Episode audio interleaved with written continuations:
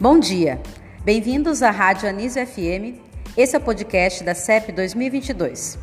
Estamos aqui com a professora Karina, que vai nos falar um pouco como o trabalho com aprendizagem criativa pode ser realizado na escola com o intuito de promover cidadãos emancipados que assumam seu potencial como promotores de soluções para seus problemas e necessidades.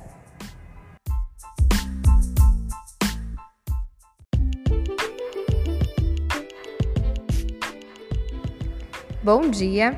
Nossa discussão aponta para a necessidade de práticas motivadoras que desafiam romper com a passividade da reprodução em sala de aula, que promovam sujeitos que questionam, refletem e interagem com o pensamento.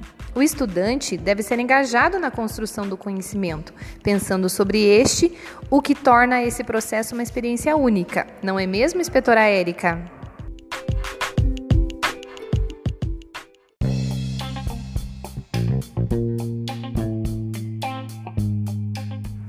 Isso aí, inclusive no recreio, mão na massa.